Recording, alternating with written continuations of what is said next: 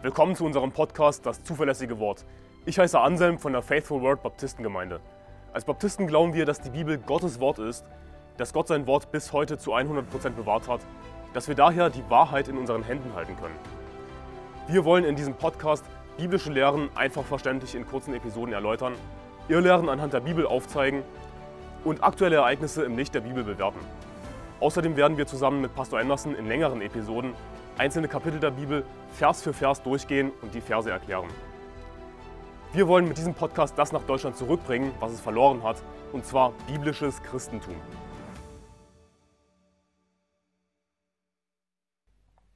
Ähm, äh, wie, also ich habe hier noch eine Bibelstelle aus der Offenbarung. Ähm, da geht es, also es heißt ja immer, man, man kann das Leben auch, äh, man kann das ewige Leben nicht verlieren. Man bekommt es einmal, das ist ja diese, diese Lehre, Richtig. man bekommt einmal äh, das ewige Leben geschenkt und man kann es, egal was man dann macht, man kann es dann nicht verlieren. Ja.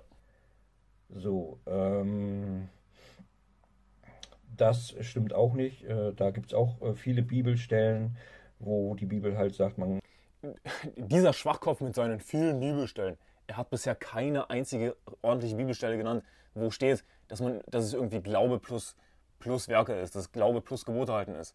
Warum wohl? Weil es keine Bibelstelle gibt, die das sagt. Aber er, ach, es gibt viele Bibelstellen. Dann zeig mir doch die Bibelstellen. Aber er hat keine Bibelstellen, sondern es ist eindeutig, dass er einfach nur glauben will an seine Schwachsinnsirrlehre, anstatt an das zu glauben, was die Bibel sagt. Und er, er lässt so gekonnt eindeutige Bibelstellen zur Errettung weg. Die einzigen Stellen, die er heranzieht, in denen geht es entweder nicht um Errettung oder er, er, er versteht sie einfach falsch, weil er nicht gerettet ist. äh, kann das verlieren. Zum Beispiel gibt es ja auch die Anfechtung. Hier in der Offenbarung habe ich eine Stelle, wo es in der Endzeit darum geht, dass, ähm, dass wir in die Drangsal kommen oder diejenigen Christen, die denn da noch am Leben sind, kommen in die Drangsal und werden vom Teufel ver versucht. Ne? Und ähm, die müssen ausharren bis an den Tod und dann äh, kriegen sie als Lohn halt das ewige Leben. Ich ähm, habe das hier in Offenbarung 3.5. Da heißt es, wer überwindet, der wird mit weißen Kleidern bekleidet werden, und ich will seinen Namen nicht auslöschen aus dem Buch des Lebens. Und ich werde seinen Namen bekennen vor meinem Vater und vor seinen Engeln. Also, ja, hier lesen wir ja äh, ziemlich eindeutig, ähm, ähm, ja, wer überwindet, ganz am Anfang, wer überwindet, das heißt überwinden, ähm, ausharren, widerstehen den Verführungen des Teufels, den Versuchungen, ähm, äh, sich nicht halt ähm, abbringen lassen vom, äh, vom Glauben, also von Wieder, super Beispiel, er nutzt keine einzige eindeutige Bibelstelle. Aber lass mich dir zeigen, worum es hier geht in Offenbarung Kapitel 3, Vers 5, wo es heißt, wer überwindet, der wird mit weißen Kleidern bekleidet werden. Und ich will seinen Namen nicht auslöschen aus dem Buch des Lebens. Worum geht es bei diesem Überwinden? Die Bibel sagt in 1. Johannes Kapitel 5, ab Vers 4, denn alles, was aus Gott geboren ist, überwindet die Welt. Und unser Glaube ist der Sieg, der die Welt überwunden hat. Wer ist es, der die Welt überwindet, wenn nicht der, welcher glaubt, dass Jesus der Sohn Gottes ist? Also wie werden wir überwinden? Durch unsere eigene Kraft, durch unsere eigene Gerechtigkeit? Nein, sondern durch Jesus Gerechtigkeit. Jesus war gerecht. Jesus ist das Lamm, das für uns gestorben ist, das äh, unsere Sünden vergibt. Und wie werden wir die Welt überwinden? Durch seine Gerechtigkeit, die uns zuteil wird, wenn wir an ihn glauben. Und die Bibel sagt auch hier in Vers 4, denn alles, was aus Gott geboren ist, überwindet die Welt. Also du überwindest automatisch die Welt dadurch, dass du an Jesus glaubst, wenn du aus Gott geboren bist. Und aus Gott geboren, was bedeutet das? In Johannes Kapitel 1 heißt es, allen aber, die ihn aufnahmen, denen gab er das Anrecht, Kinder Gottes zu werden, denen, die an seinen Namen glauben, die nicht aus dem Blut, noch, noch aus dem Willen des Fleisches, noch aus dem Willen des Mannes, sondern aus Gott geboren sind. Und wie geht das eben? Allen aber, die ihn aufnahmen, denen gab er das Anrecht, Kinder Gottes zu werden. Also, dadurch, dass man Jesus aufnimmt, dass man an Jesus glaubt, wird man ein Kind Gottes. Denen, die an seinen Namen glauben, heißt es, Und das sind diejenigen, die aus Gott geboren sind. Es ist gemeint, ein Kind Gottes zu sein. Also worauf läuft es hinaus? Glaube. Wenn du an Jesus glaubst, überwindest du die Welt. Und das ist, das ist einfach automatisch. Und darum geht es hier nicht. Irgendwie die Gebote zu halten, irgendwie versuchen zu widerstehen, irgendwie festzuhalten. Nein, sondern was sagt die Bibel, was überwinden heißt? Denn alles, was aus Gott geboren ist, überwindet die Welt. Und unser Glaube ist der Sieg, der die Welt überwunden hat. Also was ist der Sieg, der die Welt überwunden hat? Ist das unser Abkehren von Sünde? Unser zehn Gebote halten? Ist das unsere Gerechtigkeit? Sondern nein, das ist einfach nur äh, unser Glaube ist der Sieg, der die Welt überwunden hat. Und Vers 5, wer ist es, der die Welt überwindet, wenn nicht der, welcher glaubt, dass Jesus Christus der Sohn Gottes ist, dass Jesus der Sohn Gottes ist. Also es ist einfach nur derjenige, der glaubt, nicht derjenige, der Versuchungen widersteht, derjenige, der glaubt. Aber kleiner Steiner, ähm, tja, interessiert sich nicht für das, was die Bibel wirklich sagt. Er pickt sich einfach nur Verse heraus, die scheinbar ihm in seinen Kram passen und, ähm, und verdreht sie. Oder von den Geboten, die Gebote zu übertreten. Ähm, also, wenn du, da, wenn du das überstehst, sagt die Bibel hier, ne, dann wird dein Name nicht ausgelöscht aus dem Buch des Lebens. Wenn du aber scheiterst, wenn du dich überwinden lässt ne, vom Teufel, wenn du nachgibst und dich verführen lässt, dann wird Jesus dich aus dem Buch des Lebens auslöschen und du hast das ewige Leben nicht. Ne? Also das kommt, das kommt auf uns Christen zu. Also es wird Zeit. Die Bibel spricht nur davon, dass jemand aus dem Buch des Lebens ausgelöscht wird, aber sie spricht niemals davon, dass jemand in das Buch geschrieben wird. Soll heißen, jeder Mensch steht grundsätzlich erstmal im Buch des Lebens drin. Und wann wird er ausgelöscht aus dem Buch des Lebens? Wenn es für ihn zu spät ist. Das heißt, entweder wenn er in die Hölle kommt, wenn er stirbt und, nicht gerettet war, in die Hölle kommt, ist er natürlich ausgelöscht aus dem Buch des Lebens. Oder äh, wenn er verworfen wird von Gott, wenn es für ihn zu spät ist, gerettet zu werden, weil er das Evangelium immer und immer wieder abgelehnt hat. Dann wird sein Name ausgelöscht aus dem Buch des Lebens. Aber niemand wird in das Buch des Lebens geschrieben. Die Bibel spricht nirgendwo davon. Die Bibel spricht nur von Auslöschen. Wir Anfechtung erleiden werden. Äh, bei vielen äh, ist es ja sowieso schon durch das Fleisch so. Ne? Bei, bei Menschen. Ähm, die vom Fleisch verführt werden durch bestimmte Reize. Äh, der Ehemann, der die äh, andere Frau hinterher guckt und so. Oder äh, die Gier, die Gier nach mehr, nach einem schönen schicken Auto. Oder äh, Zorn, Neid und so, jemanden umbringen, um irgendwas zu bekommen. Also, oder zu lügen und solche Sachen. Also, wenn du dich da überwinden lässt und ähm, tust diese Dinge, dann kannst du verloren gehen. Ne? Es sei denn, natürlich ist Jesus auch dafür da, auch wenn du, auch wenn du. wenn du dich verführen lässt vom Teufel, wenn du Versuchen nachgibst, dann kannst du verloren gehen.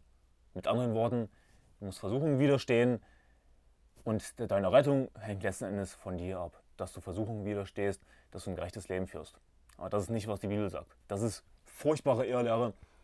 Hey, ich kann mich noch so sehr von Versuchungen verführen lassen. Wenn ich an Jesus geglaubt habe, bin ich gerettet. Und ich weiß, dass ich gerettet bin. Warum? Weil ich an Jesus geglaubt habe. Und ähm, das ist einfach nur Werksgerechtigkeit. Aber kleine Steiner sagt, nee, das ist ja keine Werksgerechtigkeit. Und, und, und sagt dann aber, hier, das sind die Gebote, die das Gebot der Liebe sind. Wie ist das keine Werksgerechtigkeit? Wie ist das keine Werksgerechtigkeit, wenn ich von meinen Sünden umkehren muss? Wie ist das keine Werksgerechtigkeit, wenn ich mich nicht verführen lassen darf? Das ist glasklare Werksgerechtigkeit. Ich meine, der Typ sagt schwarz auf weiß, Glaube plus Gebote halten. Dadurch kommt man in den Himmel. Aber was soll ich noch dazu sagen? Der Typ ist ein verdammter Irrlehrer. Äh, jetzt noch diese Dinge, wenn du, wenn du vom Fleisch verführt wirst, dann ähm, und erkennst, du hast gesündigt, deshalb beten wir ja auch immer das Vaterunser, wir wollen ja auch, dass Gott uns immer wieder ver vergibt und wir, ähm, wir müssen aber zu unseren Sünden natürlich stehen. Ne? Also wir müssen uns immer zu unseren. Also mit anderen Worten, wir, wir beten um Vergebung, um wieder gerettet zu werden. Denn wenn wir versuchen nachgeben, dann können wir ja verloren gehen. Also müssen wir um Vergebung bitten, um wieder gerettet zu werden. Ich meine, er sagt das hier zwar nicht so eindeutig, aber das ist, worauf es hinausläuft letzten Endes. Aber die Bibel spricht nur davon, wiedergeboren zu werden. Sie spricht nicht davon, wieder und wieder und wieder und wieder geboren zu werden. Die Wiedergeburt ist einmalig, dann hat man ewiges Leben. Ewiges Leben ist ewig. Man kann es also nicht verlieren. Also es ist ein Geschenk. Es war von vornherein ein Geschenk. Und Jesus sagt in, in Johannes Kapitel 10,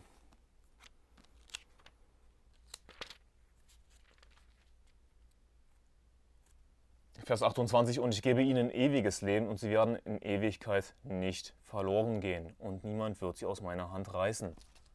Aber du kannst aus dem Buch des Lebens ausgelöscht werden. Du kannst deine Rettung verlieren, wenn du, wenn du ähm, Versuchungen nachgibst und so. Aber Moment mal, ich habe an Jesus geglaubt, ich habe ewiges Leben. Was sagt die Bibel?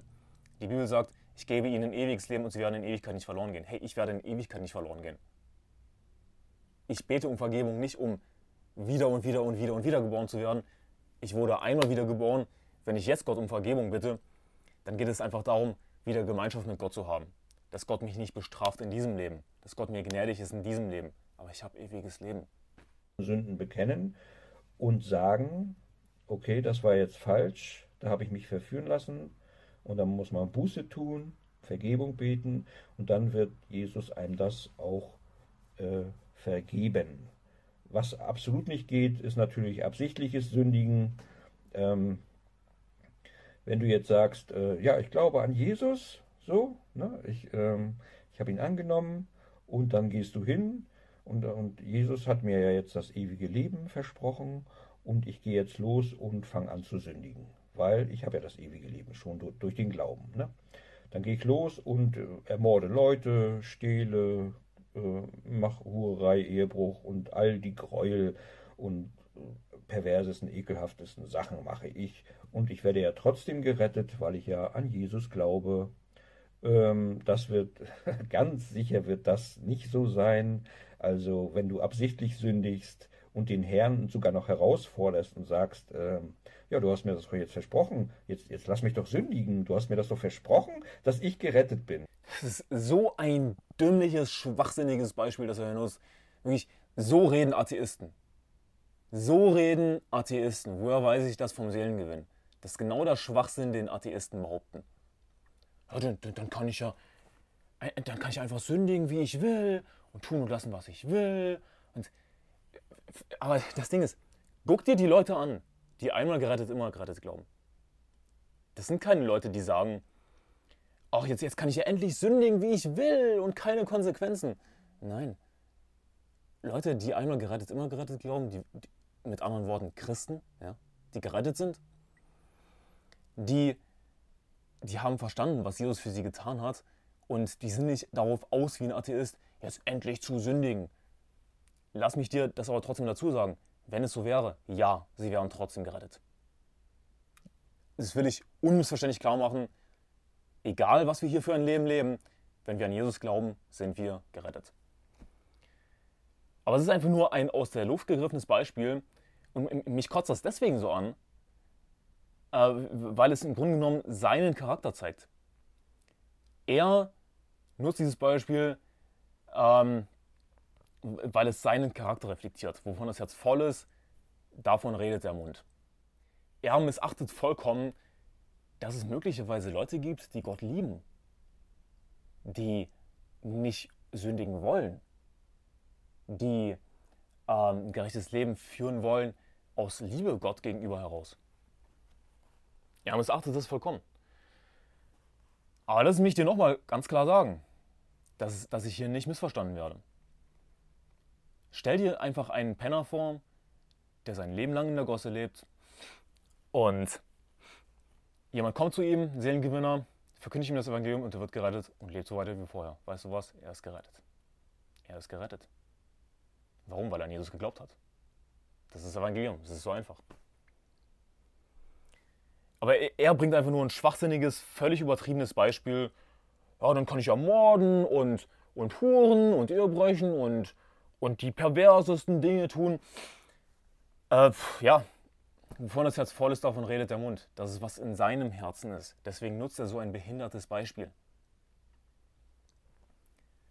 Genau derselbe Schwachsinn, den Atheisten labern. Wenn Leute sowas sagen, denke ich mir wirklich, wow, du hast Bock zu morden. Was für ein netter Mensch du bist. Ich meine, kein normaler Mensch außer irgendein Psychopath hat das Verlangen in sich, Menschen umzubringen. Oh, jetzt kann ich endlich Menschen umbringen ohne Konsequenzen. Was für ein Schwachsinn. Wovon er hier redet, ist im Grunde genommen ein Psychopath, aber rate mal was, der ist nicht gerettet, ein Psychopath. Ein Psychopath wird man im Grunde genommen dadurch, das ist jetzt eine stark vereinfachte Darstellung, ja, nehmt es mir nicht übel, indem man verworfen wird, indem man Gott ablehnt, das Evangelium ablehnt und immer wieder Gott hasst. Die Bibel spricht davon in Römer Kapitel 1. Und ähm, ja, was soll ich noch dazu sagen? Aber was ich noch dazu sagen sollte, ist, ähm, wir können als, als Christen nicht einfach so weiterleben wie vorher in diesem Leben. Gott wird uns in diesem Leben bestrafen. Es gibt Konsequenzen für Sünde. Aber wir kommen nicht in die Hölle, sondern wir kommen in den Himmel. Und ich will da jetzt nicht weiter drauf eingehen, weil wir ein Video schon dazu gemacht haben. Und ich werde das verlinken unten in der Beschreibung zum einen. Zum anderen ist hier oben auch eine Infokarte. Äh, klickt da drauf und äh, guckt dir das Video an. Sünde bleibt nicht ohne, ohne Konsequenzen. So, dann in dem Sinne, lasst uns weiterschauen. Und jetzt will ich auch sündigen und will sehen, ob du dein Versprechen hältst. Ne? Also, also das, Was für ein Müll. Ich meine, natürlich könnte man das rein theoretisch machen, ähm, einfach so weiterleben wie vorher, aber es ist keine, keine gute Idee.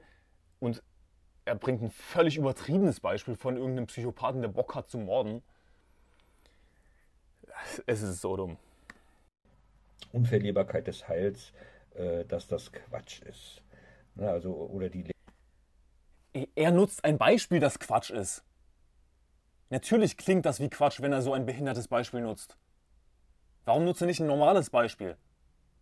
Oder warum nutzt er nicht ein biblisches Beispiel? Wie zum Beispiel David, der tatsächlich ein Mörder war. Oder Moses, der tatsächlich ein Mörder war. Warum nutzt Kleiner Steiner nicht solche Beispiele wie Moses, wie David, die gerettet sind, die im Himmel sind, trotzdem sie Mörder waren? Warum sind sie im Himmel? Weil sie so gut waren? Weil sie ein perfektes Leben gelebt haben? Nein, sondern weil sie an Gott geglaubt haben. Sie haben auf den Herrn vertraut, sind deswegen im Himmel, sind gerettet. Das sind tatsächlich sinnvolle Beispiele. Ich meine, das sind ziemlich harte Beispiele. Ich meine, Mord ist natürlich eine, eine heftige Sünde. Aber wir sehen, dass Leute wie David und Moses dass sie gerettet sind. Sie sind im Himmel. Nicht, weil sie so gut waren, sondern weil sie an Jesus geglaubt haben. Sie haben auf den Herrn vertraut. Warum nimmt er nicht diese Beispiele? Man könnte sich das Leben so einfach machen. Stattdessen nimmt er irgendein bescheuertes Beispiel, wo sich jeder in den Kopf fasst, was für ein dümmliches Beispiel und zieht damit das Evangelium in den Dreck. Ehre, dass, dein, dass du dein Leben nicht, dein ewiges Leben nicht verlieren kannst, das ist Quatsch einfach. Ne? Also du äh, Du musst dich schon an, deine Gebo an die Gebote Gottes halten. Du musst dich schon an die Gebote Gottes halten. Äh, puh, lass uns mal gucken, was die Bibel sagt. Hm, kleiner Steiner, wie wär's damit? Ich hatte schon den Vers zitiert, aber einfach nochmal als Wiederholung. Es heißt in Römer Kapitel 3, Vers 28, so kommen wir nur zu dem Schluss, dass der Mensch durch den Glauben gerechtfertigt wird, ohne Werke des Gesetzes. Wir, wir sterben ja noch ganz normal und ähm, irgendwann haben wir ja dann das ewige Leben, wo wir das dann, äh, wo, wo, das, wo das wirklich umgesetzt ist. Und also er sagt, irgendwann haben wir dann das ewige Leben, wo das wirklich umgesetzt ist. Und das ist so falsch und zeigt mal wieder, er, er, er sagt zwar, ja, ich, ich, es gibt all die Bibelstellen, aber er zeigt mit seinen Aussagen, dass er überhaupt nicht weiß, was die Bibel sagt. Er kennt noch nicht mal das Evangelium. Die Bibel sagt in Johannes Kapitel 3, in Vers 36, wer an den Sohn glaubt, der hat ewiges Leben. Also er sagt, irgendwann werden wir das dann mal bekommen, irgendwann wird es dann soweit sein, aber das ist nicht, was die Bibel sagt. Die Bibel sagt, wer an den Sohn glaubt, der hat ewiges Leben. Das heißt, ich glaube jetzt an Jesus, ich vertraue auf Jesus als meinen Retter und habe jetzt ewiges Leben. Ich habe es jetzt schon, ich muss mich nicht mehr darum kümmern, bin ich gerettet oder nicht. Nein, ich habe jetzt schon ewiges Leben. Ich, ich weiß es, es ist, es ist sicher. Und das ist die frohe Botschaft, dass wir jetzt schon ewiges Leben haben können, wenn wir eben einfach an Jesus glauben. Und wenn wir ewiges Leben jetzt schon haben, was bedeutet das wohl? Dass wir es nicht mehr verlieren können, denn es ist ewig. Wir haben jetzt ewiges Leben, wer an den Sohn glaubt, der hat ewiges Leben. Und Jesus sagt, der wird in Ewigkeit nicht verloren gehen, niemand wird sie aus meiner Hand reißen. Die Bibel ist so eindeutig, aber ja, er sagt einfach das Gegenteil. Er ist ein Irrlehrer. Da habe ich auch eine schöne Bibelstelle. aus 1. Korinther 15, 51. Da 1. heißt Korinther 15, 51. Siehe, ich sage euch ein Geheimnis. Wir werden zwar nicht alle entschlafen, also wir werden nicht alle sterben, wir werden aber alle verwandelt werden. Denn dieses Verwesliche muss Unverweslichkeit anziehen und dieses Sterbliche muss Unsterblichkeit anziehen. Ähm, ja, das ist ähm, auch klar, dass ähm, wenn, wenn wir in der Endzeit, wenn wir da noch am Leben sind ne, und Jesus kommt zurück, dann, ähm, dann sterben wir ja nicht erst und äh, stehen dann wieder auf, äh, sondern äh, unser Körper, so wie er dann da ist, wird verwandelt in einen unverweslichen Körper. So ein, ein Körper, der äh, nicht stirbt, der ewig lebt halt. Ne, so wird es in der Endzeit sein. Und äh, die Toten in der Endzeit, die werden aufgeweckt werden. Also die werden ja aus. Kleiner Steiner scheint nicht zu verstehen, dass es einen Unterschied gibt zwischen geistlichen und fleischlichen Dingen. Die Bibel sagt, dass wir jetzt schon ewiges Leben haben. Er sagt, ja, wir sterben ja noch, wir sind ja noch sterbliche Menschen. Aber Moment mal, ich habe trotzdem jetzt schon ewiges Leben. Worauf bezieht sich das ewige Leben? Es bezieht sich auf den Geist, nicht auf den Körper. Und er, er verwechselt, er, er, vermischt ewiges Leben einfach komplett damit, dass wir einen neuen Leib bekommen werden. Und, und äh, es ist so dumm, aber auch einfach so betrügerisch. Weil klar, wenn man diese Verse liest, ja, das, das kommt ja erst noch, das ist ja noch nicht. Aber es geht hier um den Körper, es geht hier um das Fleisch, nicht um den Geist. Und die Bibel sagt auch in im 1. Johannesbrief, Kapitel 3, Vers 9, jeder, der aus Gott geboren ist, tut nicht Sünde, denn sein Samen bleibt in ihm und er kann nicht sündigen, weil er aus Gott geboren ist. Wir sündigen immer noch. Woran liegt das? Weil wir immer noch, immer noch das Fleisch haben. Aber trotzdem sind wir aus Gott geboren, wenn wir an Jesus glauben. Aber was ist dann aus uns geboren? Es ist unser Geist, der aus Gott geboren ist. Es ist die Seele. Wir haben einen neuen inneren Menschen. Es gibt einen neuen Anselm. Und der wird in den Himmel kommen und einen neuen Leib bekommen. Der, der wird äh, ja, verwandelt werden.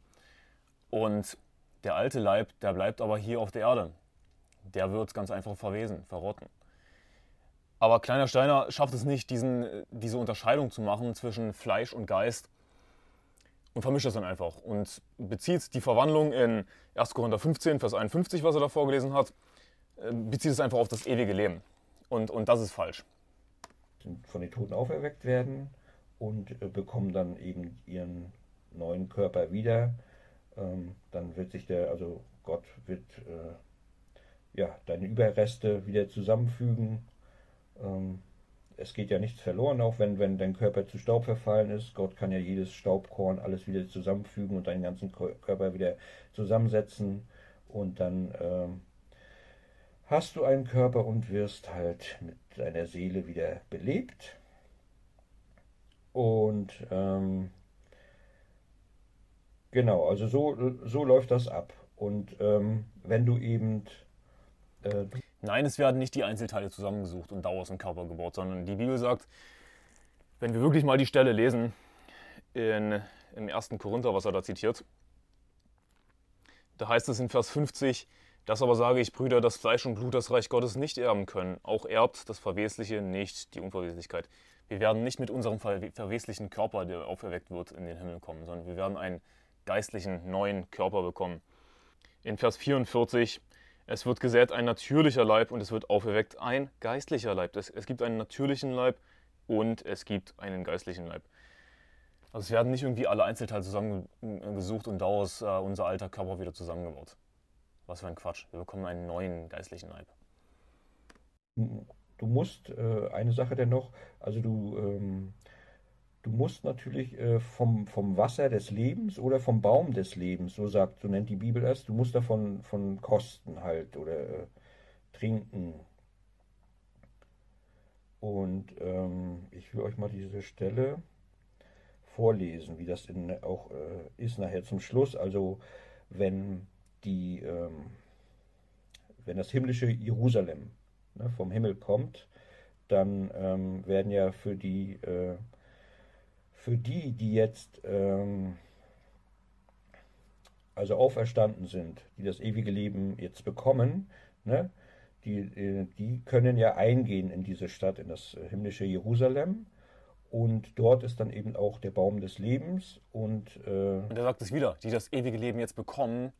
Nein, wir haben es jetzt schon. Die Bibel sagt, damit jeder, der an ihn glaubt, nicht verloren geht, sondern ein ewiges Leben hat. Nicht, nicht bekommen wird, nicht irgendwann vielleicht, sondern du hast es jetzt schon, wenn du an Jesus glaubst. Glaube an den Herrn Jesus Christus, wirst du gerettet werden, du in dein Haus. So einfach ist das. Wir haben ewiges Leben. Einzige Voraussetzung an Jesus glauben. Ja, eingehen in diese Stadt, in das himmlische Jerusalem.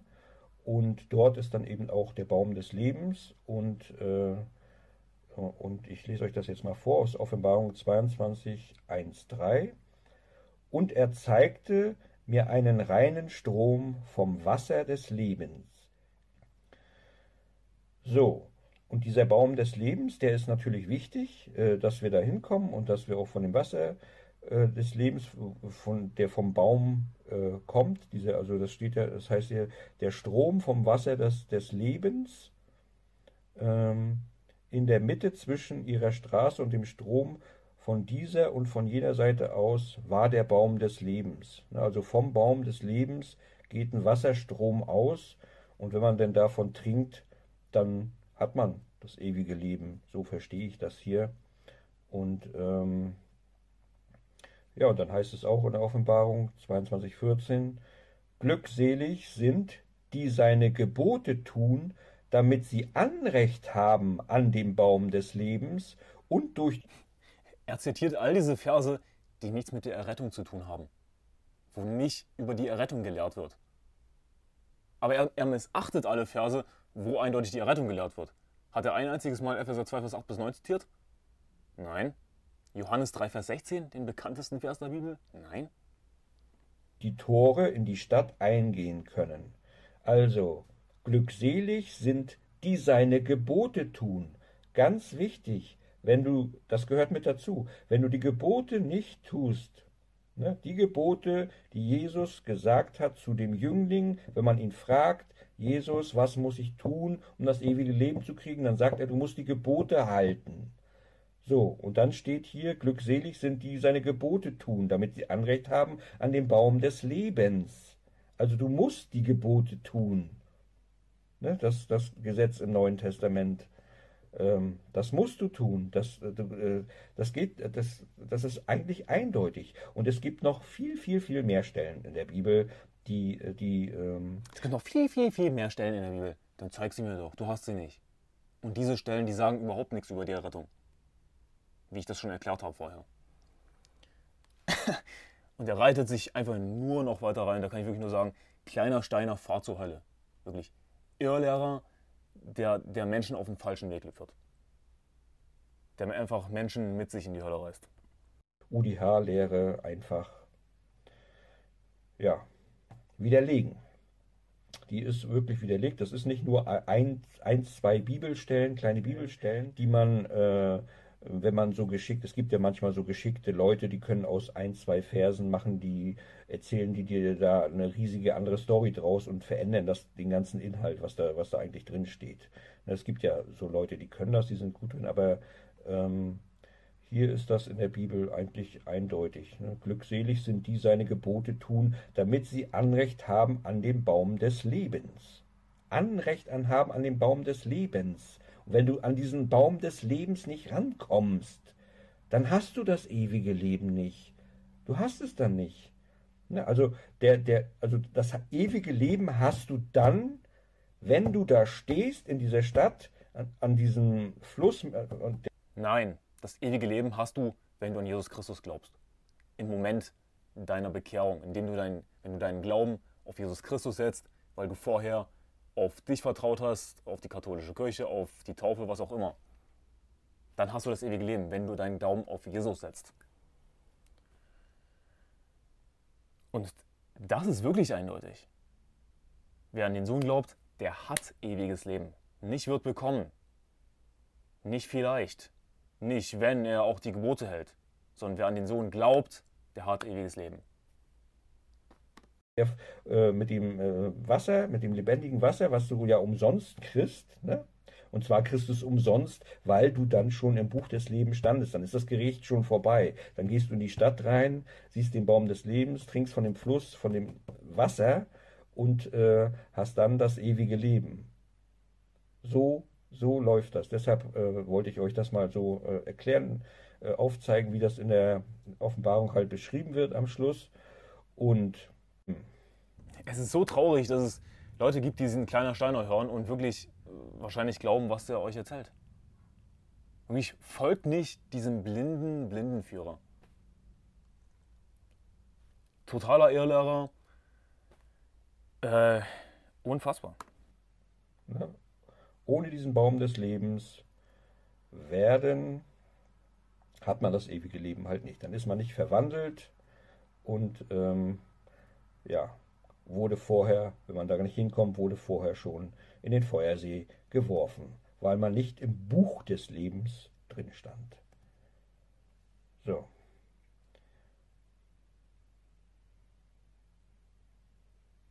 Jeder Mensch steht im Buch des Lebens grundsätzlich erstmal drin. Weil nur davon die Rede ist, dass jemand ausgelöscht wird aus dem Buch des Lebens, aber es ist nirgendwo die, die Rede davon, dass jemand reingeschrieben wird. Also er wendet das, das Buch des Lebens völlig falsch an.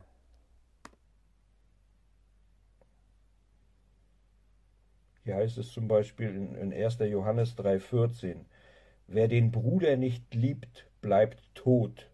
Ne? Johannes 3,14, guckt euch an. Wer den Bruder nicht liebt, bleibt tot. Ist auch ein ganz klares Gebot. Ne? Denn, denn das ist eigentlich die Nächstenliebe, deinen Bruder zu lieben. Und ähm, wenn du es halt nicht machst, nicht machst, glaubst zwar an Jesus, glaubst an ihn, äh, aber liebst deinen, deinen Bruder nicht, dann äh, bist du trotzdem nicht gerettet. Dann bist du trotzdem. So ein Müll. Erstens, im ersten Johannesbrief geht es null um Errettung. Es, geht, es wird dann zwar ein bisschen was angesprochen im fünften äh, Kapitel des ersten Johannesbriefs zugegeben, aber der Brief als solcher, in dem geht es um Gemeinschaft mit Gott. Es geht hier schon um Christen, um schon Gerettete, wie sie Gemeinschaft mit Gott haben können. Das können wir lesen am Anfang des ersten Johannesbriefs, äh, wo es nämlich heißt, was von Anfang war, was wir gehört haben äh, und so weiter. In Vers 3, was wir gesehen und gehört haben, das verkündigen wir euch, damit auch ihr Gemeinschaft mit uns habt und unsere Gemeinschaft mit dem Vater und mit seinem Sohn Jesus Christus. Und dies schreiben wir euch, damit eure Freude vollkommen sei. Und er erklärt dann, was es heißt, Gemeinschaft mit Gott zu haben. Und um Gemeinschaft mit Gott zu haben, ja, da, dazu musst du im Geist wandeln. Und dadurch, dass wir im Geist wandeln, werden wir die Gebote halten, äh, Gerechtigkeit vollbringen. Aber das ist eben Gemeinschaft mit Gott. soll heißen, wenn wir an Jesus glauben, dadurch gerettet sind und nicht im Geist wandeln, sondern im Fleisch wandeln, wenn wir sündigen, dann haben wir keine Gemeinschaft mit Gott. Beispiel. Wenn sich ein Sohn mit seinem Vater streitet, dann haben sie keine gute Beziehung, dann haben sie keine Gemeinschaft. Aber der Sohn ist immer noch der Sohn seines Vaters. Es ist immer noch eine Familie, weil es ihre DNA ist. Daran können sie nichts ändern. Im ersten Johannesbrief geht es einfach darum, eben eine gute Gemeinschaft mit Gott zu haben. Wie wir ähm, sozusagen eine Beziehung mit Gott haben können. Nicht darum, wie man einfach ein Kind Gottes wird. Wenn du Christ bist, wenn du gerettet bist, an Jesus geglaubt hast, bist du ein, bist ein Kind Gottes, sagt die Bibel. Und als Kind kannst du natürlich das schwarze Schaf in der Familie sein. Kannst du dein Leben total verbocken. Du wirst aber trotzdem immer noch das Kind bleiben, auch wenn du sagst, ich will mit euch nichts mehr zu tun haben. Ähm, ja. Einmal Kind, immer Kind. Einmal gerettet, immer gerettet. Aber er missachtet völlig den Kontext vom ersten Johannesbrief, worum es ja eigentlich überhaupt geht. Und ähm, das, das ewige Leben im ersten Johannesbrief wird personifiziert eigentlich. Weil es heißt, und das Leben ist erschienen in Vers 2, und wir haben gesehen und bezeugen und verkündigen euch das ewige Leben, das bei dem Vater war und uns erschienen ist. Und ich hätte eigentlich Vers 1 lesen müssen. Da heißt es nämlich, was von Anfang war, was wir gehört haben, was wir mit unseren Augen gesehen haben, was wir angeschaut und was unsere Hände betastet haben vom Wort des Lebens. Und das Leben ist erschienen und so weiter. Also, wer ist hier mit dem ewigen Leben gemeint? Es ist Jesus gemeint, den sie gesehen haben, den sie betastet haben, sie durften in seine Wunden fassen. Und ähm, also das ewige Leben wird personifiziert, damit ist Jesus Christus gemeint im ersten Johannesbrief und wie wir mit ihm Gemeinschaft haben können. Das wird hier erklärt im ersten Johannesbrief. Und wenn wir die Brüder nicht lieben, dann heißt das nicht, dass wir nicht gerettet sind. Das ist nicht, was damit gemeint ist im Kontext. Sondern es geht darum, dass wir dann einfach keine Gemeinschaft haben mit Gott. Und äh, es, es gibt Streit, es gibt Neid, es gibt Probleme unter Christen. Sind sie deswegen nicht gerettet? Errettung hängt allein vom Glauben ab. Ein anderer Aspekt dieses Verses ist aber, dass nur ein Christ wirkliche Liebe haben kann. Ungläubige haben keine echte Liebe, weil echte Liebe ist eben, sich für andere hinzugeben. Und wir haben, ähm, es heißt in Vers 16, darin haben wir die Liebe erkannt, dass er sein Leben für uns hingegeben hat. Auch wir sind es schuldig, für die Brüder das Leben hinzugeben. Nur als Christ hat man überhaupt die Fähigkeit, wirklich jemanden zu lieben. Heißt das, dass wir das immer tun? Nein. Aber jemand, der gerettet ist, der hat die Fähigkeit zu lieben. Jemand, der nicht gerettet ist, hat nicht die Fähigkeit, wirklich zu lieben. Und ähm, ob aber ein Christ das tatsächlich umsetzt in seinem Leben, andere zu lieben, das ist eine andere Frage. In den Feuersee geworfen, weil du das Gebot nicht gehalten hast. Ganz weil du das Gebot nicht gehalten hast, ganz klar. Und ähm, dann in 1. Johannes 2,4 heißt es: Wer sagt, ich habe ihn erkannt und hält doch seine Gebote nicht, der ist ein Lügner, und in einem solchen ist die Wahrheit nicht. Ne? Wir wissen, Lügner kommen auch in den Feuersee. Ne? Also Toll, nach deiner Interpretation kommst du selbst in den Feuersee, weil du ein Lügner bist. Was für ein Schwachsinn. Und ich, ich, ich muss aufpassen, dass ich hier wirklich beim Thema bleibe, beim Video bleibe und nicht zu sehr eingehe auf jede einzelne Stelle, aber nur ganz kurz zu 1. Johannes 2 was er hier gesagt hat. Ähm, wer sagt, ich habe ihn erkannt und hält doch seine Gebote nicht. In Vers 4, der ist ein Lügner und in einem solchen ist die Wahrheit nicht. Nochmals, worum geht es hier in dem ersten Johannesbrief? Es geht um Gemeinschaft mit Gott. Und jemand, der, der, der sagt, ich habe ihn erkannt ähm, und seine Gebote aber nicht hält, der, der drückt damit aus, dass, dass er Gott noch nicht wirklich kennengelernt hat. Und es heißt in Vers 5, wer aber sein Wort hält, in dem ist wahrhaftig die Liebe Gottes vollkommen geworden. Daran erkennen wir, dass wir in ihm sind. Und worum es hier geht, in ihm zu sein, ist eigentlich im Geist zu wandeln. Eben wieder Gemeinschaft mit Gott zu haben. Und es das heißt auch im ersten Kapitel, Vers 6, wenn wir sagen, dass wir Gemeinschaft mit ihm haben und auch in der Finsternis wandeln, so lügen wir und tun nicht die Wahrheit. Wenn wir aber im Licht wandeln, wie er im Licht ist, so haben wir Gemeinschaft miteinander. Und das Blut Jesu Christi seines Sohnes reicht uns von aller Sünde. Es geht darum, Gemeinschaft mit Gott zu haben. Das geht dadurch, indem wir im Geist wandeln. Aber er bezieht es äh, auf die Errettung. Was Quatsch ist. Was ich, aber ich habe das schon oft genug gesagt jetzt, glaube ich. Ähm, 1. Johannes 2, Vers 4, es geht darum, Gott wirklich zu kennen, wenn, wenn du Christ bist, gerade gerettet wurdest und dann nie Bibel liest, äh, nie zur Kirche gehst, nicht im Glauben wächst, dann kannst du nicht wirklich sagen, dass du Gott kennst. Das ist unmöglich. Um Gott zu kennen, müssen wir im Glauben wachsen, im Geist wandeln. Und jemand, der, der ein, ein Christ, der ein, der komplett weltliches, fleischliches Leben lebt, der zeigt damit, dass er Gott noch nicht wirklich kennengelernt hat. Er hat an Jesus geglaubt, er hat das Evangelium gehört, er ist gerettet. Aber er hat keine Gemeinschaft mit Gott. Ich habe ihn erkannt und hält doch seine Gebote nicht. Ne, also, ähm, ja, der Fakt, dass, dass es hier um, um Gebote geht äh, und hält auch seine Gebote nicht, zeigt, dass es hier nicht um Errettung geht. Aber kleiner Steiner in seinem Wahn glauben zu wollen, dass die Errettung mit Geboten zusammenhängt, sagt einfach, oh, siehst du Gebote? Ja, und, und wer ihn, wer sagt, ich habe ihn erkannt und hält seine Gebote nicht, der ist ein Lügner. Oh, siehst du, der ist nicht gerettet. Er, er springt einfach sofort zu dieser Schlussfolgerung, oh, es hat mit der Errettung zu tun. Aber eigentlich sollten wir sehen, sobald es um Gebote geht, dass es nicht um die Errettung geht. Weil wir nämlich schon in den Büchern davor gelesen haben, wie man gerettet wird, nämlich durch den Glauben. Und wir müssen beachten, dass es hier schon fast am Ende der Bibel ist, der erste Johannesbrief, wo schon zigmal vorher erklärt wurde, wie man gerettet wird. Und jetzt geht es aber hier darum, wie man als Christ lebt. Dass wir ein heiliges Leben führen sollen. Wie geht das? Indem wir im Geist wandeln. Dadurch haben wir Gemeinschaft mit Gott und so weiter. Deshalb heißt es ja auch in der Offenbarung, die Feiglinge aber und die Ungläubigen und mit Gräueln befleckten und Mörder und Unzüchtigen und Zauberer und Götzendiener und alle Lügner, ihr Teil wird in dem See sein, der von Feuer und Schwefel brennt. Das ist der zweite Tod. Die Feiglinge, die Feiglinge, äh, das sind äh, solche, die Jesus verleugnen werden.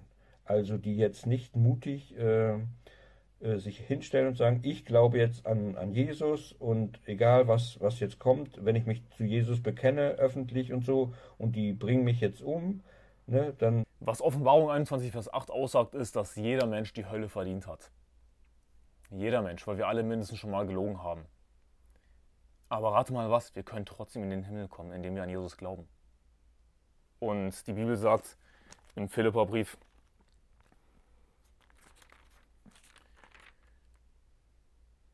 Kapitel 3, Vers 9 und, und in ihm erfunden werde, indem ich nicht meine eigene Gerechtigkeit habe, die aus dem Gesetz kommt. Also die Gerechtigkeit, die aus dem Gesetz kommt, das wäre meine eigene Gerechtigkeit. Kleiner Steiner vertraut auf seine eigene Gerechtigkeit, weil er meint, die Gebote halten zu müssen. Sondern die durch den Glauben an Jesus Christus, die Gerechtigkeit aus Gott, aufgrund des Glaubens, um ihn zu erkennen und, und so weiter die Gerechtigkeit aus Gott aufgrund des Glaubens. Wir gebrauchen die Gerechtigkeit aus Gott aufgrund des Glaubens. Aber er kapiert das nicht. Äh, kriege ich, ja, ich kriege ja das ewige Leben, ich glaube an ihn und ich, ich, bekenne mich zu ihm öffentlich. Nach seiner Logik müsste man aufhören zu lügen. Nach seiner Logik müsste man äh, komplett aufhören mit eigentlich jeder Sünde. Weil es sind einfach nur Beispiele, die aufgezählt werden. Und, und was für eine schwachsinnige Interpretation von Feiglinge. Er, er, er sagt jetzt einfach, Feigling, oh, das bedeutet das und das. Und führt keine Verse an. Es werden einfach nur verschiedene Personen aufgezählt, egal ob das Mörder sind, unzüchtige, äh, ängstliche Leute, Lügner. Wir haben alle die Hölle verdient, weil wir alle gesündigt haben. Deswegen brauchen wir die Gerechtigkeit, die aus Gott kommt. Dann bin ich natürlich mutig und äh, feige bin ich, wenn ich ihn dann verleugne. Ne, wenn ich sage, ich bin gar kein. Manchen. Petrus hat Jesus verleugnet, ist er also nicht gerettet? Ist das ja auch, es gibt Leute, denen ist es unangenehm, vor anderen Leuten, gerade so auf Arbeit oder so, wenn man äh, mit diesen ganzen ähm, ja, Ungläubigen zusammenhängt und so, dann, ähm, dann, dann, dann haben manche Christen schämen sich, dass sie denn Christ sind und die verschweigen dann auch, äh, dass sie Christ sind und bekennen sich nicht zu Jesus und äh, ja, haben, haben, fürchten sich halt vor diesen Menschen, dass sie halt bei diesen Menschen nicht mehr gut angesehen sind und ähm, verkriechen sich äh, oder ver verschweigen das. Und ähm, ja, das ist Feigling, das ist Feigling sein. Das ist, ähm, wenn du das machst, äh, kann es dir auch passieren, dass du in den Feuersee kommst. Ne? Weil du ein Feigling bist, weil du dich äh, weil du Jesus verleugnest. Und ähm, ja, das nochmal so als Anmerkung. Jetzt nochmal, also das war jetzt nur ein Teil, den ich jetzt rausgesucht habe. Ich habe ja schon mal ein Video gemacht. Ähm, ich habe schon mal ein ganz langes Video gemacht äh, zur Unverlierbarkeit des Heils. Aber jetzt wollte ich nochmal speziell äh, eben die ansprechen, die Leute, weil weil dieser Bruder Anselm und dieser Bruder Moses, die jetzt, äh, ja, die jetzt ausgesandt worden von Pastor Stephen Anderson, äh, hier Seelengewinnung in Deutschland zu machen und ähm, ja, und eben auch eben diese, diese Lehre mit zu verbreiten, ähm, dass man die Gebote nicht halten müsse, um das äh, ewige Leben zu kriegen. Ne? Oder dass man, dass man nicht äh, abfallen könnte. Ne? Also es gibt ja, die Bibel spricht ja sogar von einer Zeit des äh, Glaubensabfall, wo richtig, äh, wo richtig Massen an, an, an Christen und so, das, also man sieht das ja heute auch in der heutigen Zeit, wir sind, glaube ich, in dieser Zeit des Glaubensabfalls. Ähm, früher war Deutschland, bestand Deutschland ja noch aus vielen, vielen Christen und äh, das gesamte Christentum ist jetzt äh, völlig verdrängt durch die ganzen Medien und das atheistische Staatssystem. Äh, deshalb hat man ja auch Staat und, Staat und Kirche voneinander getrennt, damit sich eben diese falsche Lehre, ne, tu was du willst, soll sein das ganze Gesetz, das hat sich ja durch die Medien verbreitet, ne, dieses äh, satanische Gebot, tu was du willst, soll sein das ganze Gesetz. Ne. Und das können, und dieses Gesetz können wir als Christen natürlich nicht weiter verbreiten und können sagen, äh, glaube an Jesus, aber tue, was du willst. Ne, das, das, das geht nicht. Und was für ein Schwachsinn. Er zieht einfach das Evangelium in den Dreck. Niemand würde behaupten, kein echter Christ würde behaupten, ach tu, was du willst, ist in Ordnung. Weil wir an Unverlierbarkeit des Heils glauben, das heißt doch noch lange nicht, dass wir es gut finden, wenn jemand tut und lässt, was er will. Was ist das für eine dumme Schlussfolgerung? Römer Kapitel 5, in Vers 20, das Gesetz aber ist daneben hereingekommen, damit das Maß der, der Übertretung voll würde. Wo aber das Maß der Sünde voll geworden ist, da ist die Gnade überströmend geworden. Damit, wie die Sünde geherrscht hat im Tod, so auch die Gnade herrsche durch Gerechtigkeit zum ewigen Leben. Durch Jesus Christus, unseren Herrn. Also das Ding ist, das Maß der Übertretung oder das Maß der Sünde, wie es dann heißt, ist voll geworden, aber da ist die Gnade überströmt geworden. Das Ding ist, wenn du als Christ angenommen einfach tun lassen würdest, was du willst, was, was kein, niemand behauptet, dass es irgendwie toll wäre und dass wir das machen, machen sollten und dass, dass wir einfach tun lassen können, ohne dass Gott uns bestraft. Äh, aber wenn du das tun würdest, Gottes Gnade würde noch größer werden. Gottes Gnade würde das zudecken. Die Bibel sagt dann in, Vers, äh, in Kapitel 6, Vers 1, was, soll, was wollen wir nun sagen? Sollen wir in der Sünde verharren, damit das Maß der Gnade voll werde? Das sei ferne. Also die Bibel sagt, hey, wir sollen nicht in der Sünde verharren. Das ist keine gute Idee. Natürlich nicht. Wie sollten wir, die wir der Sünde gestorben sind, noch in ihr leben? Wir sollen nicht weiterhin in der Sünde leben, wir sollen nicht in der Sünde verharren. Natürlich sollen wir ein heiliges Leben leben als Christen. Aber hey, äh, es gibt ja auch diese rhetorische Frage, sollen wir in der Sünde verharren, damit das Maß der Gnade voll werde? Also hey, würden wir in der Sünde verharren, dann würde das Maß der Gnade voll werden. Also wieder, wir könnten in der Sünde verharren, ein Christ kann sehr wohl in der Sünde verharren und die, die Gnade, die wird überströmend. Können wir in der Sünde verharren? Ja. Sollten wir das tun? Nein. Welcher Schwachkopf würde behaupten, dass es eine gute Idee ist, einfach zu tun und zu lassen, was man will? Ich meine, er zeigt damit wieder einfach nur sein Herz, indem er so ein dümmliches Beispiel bringt. Wenn du den Leuten ja halt, halt auch erzählst, ähm, du brauchst nur zu glauben, du brauchst nicht, äh, nichts weiter zu machen. Ähm, brauchst nur zu glauben. Das ist das Evangelium, kleiner Steiner. Ja, wovor sollen die denn noch Angst haben? Ja, dann heißt es, okay, dann, dann wird dein irdisches Leben, Gott wird dich dann züchtigen und dein irdisches Leben wird dann äh, äh, schlecht gemacht und so. Und aber hat man denn davor wirklich Angst?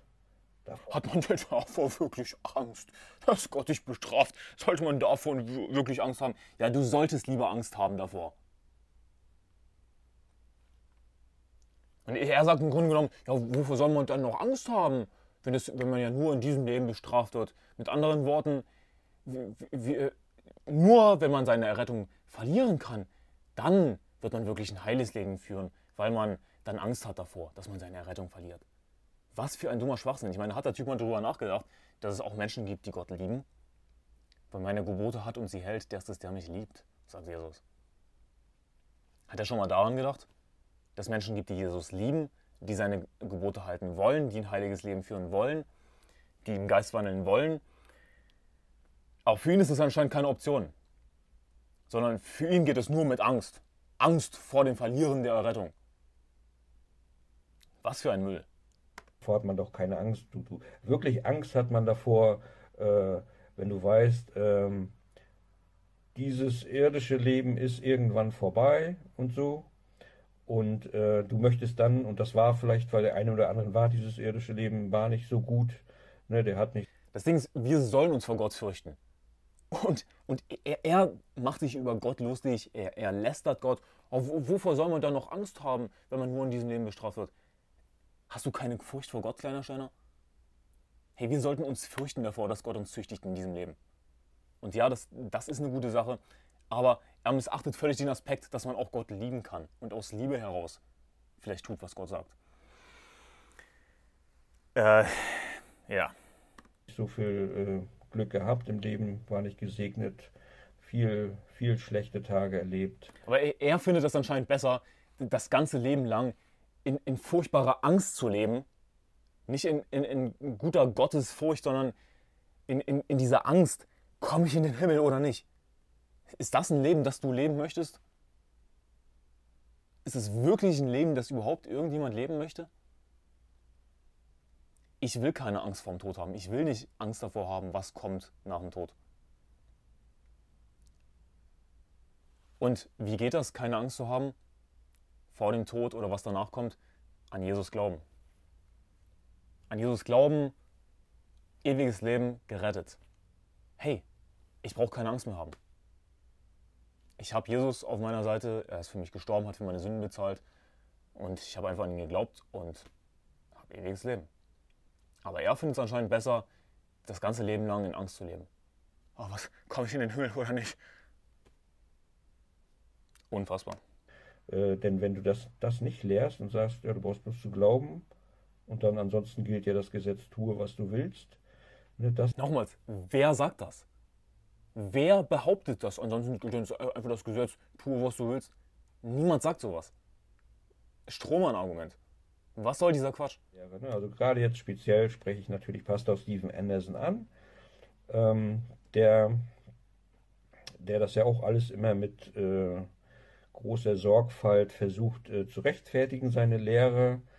Und ähm, also mir fiel das jetzt halt bei seinen Neulingen auf, bei seinen äh, bei seinen Predigern, die, die das jetzt äh, wirklich äh, massiv auch äh, lehren. So. Also die, die, die, äh, die pushen das richtig stark, so merkt man schon. Also wenn man sich deren Videos anguckt, die pushen das ziemlich stark und dann eben dazu noch äh, diese Verdammung derjenigen Christen, die eben nicht daran glauben.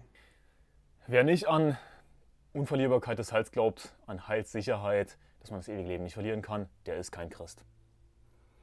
Und wir haben ein langes Video dazu gemacht äh, mit dem Titel Wer glaubt, er könne seine Errettung verlieren, der ist nicht gerettet. Ich werde das äh, auch wieder verlinken in der Beschreibung und hier ist eine Infokarte. Oder hier, wie auch immer. Ähm, guck sie an. Und äh, ich habe es auch schon erklärt, nur mal, um es nochmal klar zu machen, ewiges Leben ist ewig. Wenn du Christ bist und eine schlimme Sünde später in deinem Leben begehst, und Jesus dir das ewige Leben wieder wegnehmen würde, dann war es von vornherein nicht ewig, dann hätte Gott gelogen. Ewiges Leben ist ewig, es ist ein Geschenk. Was ist das für ein Geschenk, wenn es dir wieder weggenommen wird? Das war kein Geschenk. Und außerdem, was musst du dann tun oder lassen, um gerettet zu bleiben? Damit hängt deine Errettung von dir ab. Aber die Bibel sagt, dass wir eben durch den Glauben gerechtfertigt werden, dass Jesus bezahlt hat. Es ist ein Geschenk. Wir können nichts dafür bezahlen. Es hängt nicht von uns ab. Wenn es von uns abhinge, die Errettung, dann käme niemand in den Himmel. Denn äh, ja, es ist keiner gerecht, auch nicht einer. Wie gesagt, ich finde das gut, was der Bruder Anselm und der Bruder Moses, was, was die da machen. Also die Intention dahinter ist ja gut. Äh, mich stört das ja auch, äh, dass mein Land Deutschland, ne, dass das so den Bach runtergeht, dass es moralisch verkommt, dass hier äh, alles gottlos ist und so, das stört mich natürlich auch. Deshalb fand ich ja auch diese strenge Predigen und so, das, das finde ich ja auch gut und so. Das ist ja, das ist ja alles super. Aber warum vermische ich dann, warum muss ich dann so eine, so eine falsche Lehre da reinmischen, um halt dieses Seelengewinn-Marathon, um diese Sache, um das äh, nach vorne zu bringen, um damit irgendwie mehr Leute ranzukriegen? Genau, also wir predigen Heilssicherheit, das wahre Evangelium, einmal gerettet, immer gerettet, nur um Leute ranzubekommen. Wir, wir pushen das nur für unsere Seelengewinn-Marathons. Nein, es ist das Evangelium. Und wir möchten, dass Menschen gerettet werden, dass sie in den Himmel kommen, dass sie verstehen, dass es einfach ist, gerettet zu werden, Glaube an den Herrn Jesus Christus, ohne Gebote halten, ja, und dass sie das ewige Leben nicht verlieren können. Das ist die logische Schlussfolgerung, dass man das ewige Leben nicht, nicht verlieren kann. In Matthäus 7 heißt es, Kapitel 13, äh, Matthäus 7, Vers 13, äh, geht ein durch die enge Pforte, denn die Pforte ist weit und der Weg ist breit ins Verderben führt. Und viele sind es, die da, die da hineingehen, denn die Pforte ist eng und der Weg ist schmal, der zum Leben führt. Und wenige sind es, die ihn finden. Es sind wenige, die den Le Weg zum Leben finden, weil alle Religionen eben sagen, du musst irgendwie gut genug sein, Sakramente, Taufe, dies, das. Aber dann gibt es nur den einen richtigen Weg, das biblische Evangelium. Und äh, ja, Leute glauben lieber an sich selbst wir bekommen nicht mehr Leute dadurch ran, indem wir das wahre Evangelium predigen. Was für ein dummes Argument von Kleiner Steiner. Ist überhaupt kein Argument für irgendwas. Ähm, wir möchten, dass Menschen gerettet werden. Äh, wir opfern Zeit und Geld, um diese Marathons zu organisieren, ohne dass wir dafür weltlich gesehen irgendwas zurückbekommen. Und äh, wir sollten wirklich ja, den, den, Gedanken daran haben, dass Menschen zur Hölle fahren, dass sie auf ewig in der Hölle bestraft werden und wir haben die Chance, ihnen das richtige Evangelium zu sagen. Und das ist eben einmal gerettet, immer gerettet. Es ist ewiges Leben, man kann es nicht verlieren. Ja, wir, wir Christen äh, hier jetzt, die so im Internet so, wir sind ja, wir sind ja noch so die, die Christen, äh, die wirklich noch gläubig sind, die sich mit der Bibel beschäftigen und äh, nicht so wie die Kirchenleute, die ganzen Kirchen. Die Christen im Internet, das sind die, die sich noch wirklich mit der Bibel beschäftigen. Ähm, kleiner Steiner? Nein. Ich kenne kaum Christen auf YouTube, die sich wirklich mit der Bibel beschäftigen. Die überhaupt gerettet sind. Äh, ja, eine Sache noch, äh, weil der, der Bruder Am Amseln, den ihr dann ja nachher auch sehen werdet, der ähm, hat jetzt natürlich versucht oder versucht immer noch, jetzt ähm, so diese, diesen Stil von der Baptistenkirche, da von Pastor Steve Anderson, jetzt nach Deutschland zu bringen, äh, ist ein bisschen gefährlich, das auf die gleiche Art und Weise zu machen wie in Amerika, weil wir haben hier nicht die gleichen Rechte wie in Amerika. Wir sind nicht so, so ein freies Land wie in Amerika. Äh, wenn du hier deinen Mund so weit aufmachst und so äh, streng, klar und predigst, dann ähm, ja, dann wirst du schnell abgeschaltet oder kriegst den äh, Staatsanwalt auf den Hals wegen äh, Hassrede. Ähm, das funktioniert natürlich nicht. Da äh, hättest du ein bisschen cleverer sein müssen. Ich weiß jetzt. Hättest du ein bisschen cleverer sein müssen. Hey, du bist einfach nur ein Schwachkopf. Ängstlicher Schwachkopf. Ist noch, noch nicht mal gerettet, totaler Irrlehrer. Und es wäre anscheinend cleverer von mir gewesen, wenn ich das nicht gepredigt hätte, meine Predigt, wie der sündigen Nation. Wie bitte? Jetzt hast du ja wahrscheinlich schon Probleme und Ärger am Hals. Ähm, man kann auch nicht, man, man kann auch nicht sagen, äh, du hast ja gesagt, äh, äh, die, die Regierung, der Staat quasi, müsste die Homosexuellen hinrichten. Ne? Richtig, die Regierung muss die Homosexuellen hinrichten, jeden Einzelnen. Die Bibel sagt in 3. Mose Kapitel 20, Vers 13, wenn ein Mann bei einem Mann liegt, als würde er bei einer Frau liegen, so haben sie beide einen Gräuel begangen und sie sollen unbedingt getötet werden. Ihr Blut sei auf ihn. Ja, ich glaube immer noch, dass die Regierung jeden Homo töten sollte. Sowas kann man natürlich nicht sagen in Deutschland. Sowas kann man natürlich nicht sagen in Deutschland. Deswegen sagt er das nicht. Obwohl er wahrscheinlich weiß, nehme ich jetzt einfach mal an, dass es die Wahrheit ist. Äh, also erstmal auch, auch, auch, so, also wenn du das willst, wenn du das willst, weil, weil dich das, weil du sie hast und weil dich das ankotzt, dann äh, ist es auch charakterlich sehr schwach, dass du nicht selber der Richter bist, dass du nicht selbst das Urteil vollstreckst und tötest mit deinen eigenen Händen. Das, du willst es dann, dass der Staat das macht, aber der. Ach, das ist charakterlich sehr schwach, dass du das nicht, selbst nicht machst. Äh, Wäre das wirklich in Ordnung, das Gesetz in die eigene Hand zu nehmen? Ich meine, ich habe in meiner Predigt auch äh, belegt, dass es die Regierung tun sollte, dass es nicht unsere Aufgabe ist. Lesen wir zum Beispiel im Epheserbrief, dass unser Kampf sich nicht gegen Fleisch und Blut richtet, sondern wir führen einen geistlichen Kampf. Aber die Regierung ist laut Römer Kapitel 13 eingesetzt, Übeltäter zu bestrafen. Das ist, was die Bibel sagt. Aber er sagt, oh, das ist charakterlich schwach. Aber weißt du was, wenn es eine Jobanzeige gäbe für jemanden, der Homos hinrichtet im Auftrag der Regierung, ähm, klingt gar nicht so schlecht. Vielleicht würde ich das machen. Der Staat, das sind ja auch irgendwelche Menschen, Angestellten. Das, äh, die sollen dann für dich töten, weil du das willst? Die sollen dann für dich töten, weil du das willst. Was bist du für ein dummer Schwachkopf? Die Bibel sagt, dass alle Homos getötet werden sollten. Die Bibel sagt, ihr Blut sei auf ihnen. Ich habe mir das nicht ausgedacht. Das wäre in Gottes Auftrag, was die Regierung machen soll. Findest du das nicht ein bisschen äh, feige? Findest du das nicht ein bisschen feige? Ja, das ist, äh, also wenn du wirklich willst, dass Leute getötet werden, ne? in dem Fall die Homosexuellen, wenn du das wirklich willst, dann musst du auch bereit sein, selbst das Urteil zu vollstrecken. Und kannst nicht sagen, der Staat. Ne? Aber äh, Warum kann ich das nicht sagen? Warum kann ich nicht einfach die Bibel predigen? Ich habe die Bibel gepredigt. In Deutschland kannst du das sowieso nicht machen. Also das, äh, das war ein ganz großer Fehler von dir. Das, da hast du dich äh, ja, dem Löwen zum Fraß vorgeworfen.